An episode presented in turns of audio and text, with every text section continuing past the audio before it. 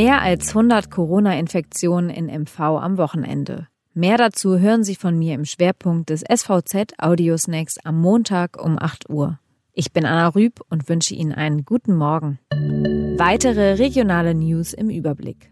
Die Rostocker Kreuzfahrtreederei AIDA Cruises hat eine positive Bilanz ihrer ersten Tour nach siebenmonatiger Unterbrechung gezogen. Die Kreuzfahrt entlang der italienischen Westküste mit rund 1000 Gästen an Bord sei nach sieben Tagen zu Ende gegangen, sagte eine Unternehmenssprecherin.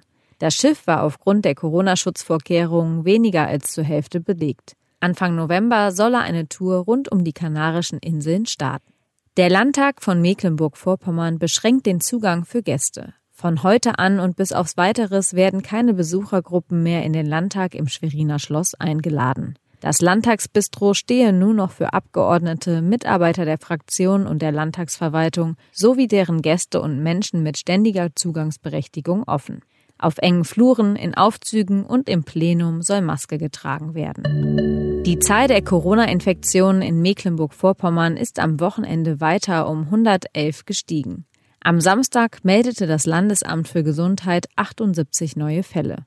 Am Sonntag 33. Sechs Covid-19-Patienten wurden in Kliniken eingeliefert.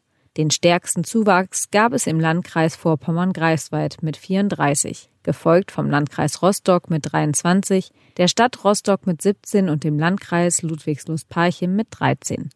Den Spitzenwert bei der 7-Tage-Inzidenz weist der Landkreis Rostock mit 40 auf. Auch der Landkreis Vorpommern-Greifswald hat mit 37,6 den Warnwert von 35 überschritten. Besonders betroffen ist der Raum Güstrow.